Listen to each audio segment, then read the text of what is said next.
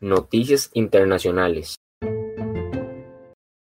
En las noticias internacionales, a consecuencia de la pandemia y las medidas tomadas por los gobiernos durante el 2020, la mayoría de las industrias se vieron obligadas a reducir sus niveles de producción y actualmente se perciben secuelas, tales como el desabastecimiento mundial de alimentos, bebidas, semiconductores, ropa, automóviles y juguetes, puesto que, al recuperarse la economía y los patrones de consumo, se ha elevado la demanda, pero no así su oferta,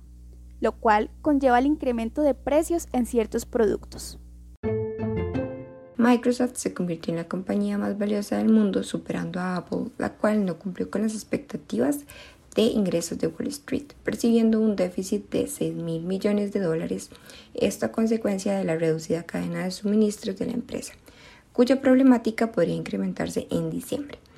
Cabe destacar que en el transcurso del presente año las acciones de Microsoft crecieron en más de un 40%,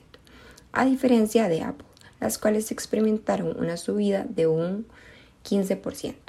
Por otra parte, es importante mencionar que el pasado viernes 29 de octubre del 2021, las acciones de la compañía fundada por Steve Jobs perdieron un 3,5%,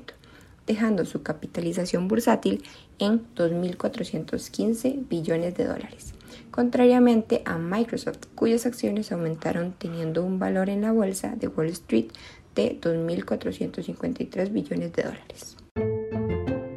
un conjunto de 136 países firmaron un acuerdo de impuesto mínimo global del 15% a las multinacionales, el cual empezará a regir a partir del 2023. Esto sin importar si las empresas cuentan o no con presencia física. Por tal razón se menciona que Amazon y Facebook experimentarán un fuerte impacto suscitado por dicho impuesto.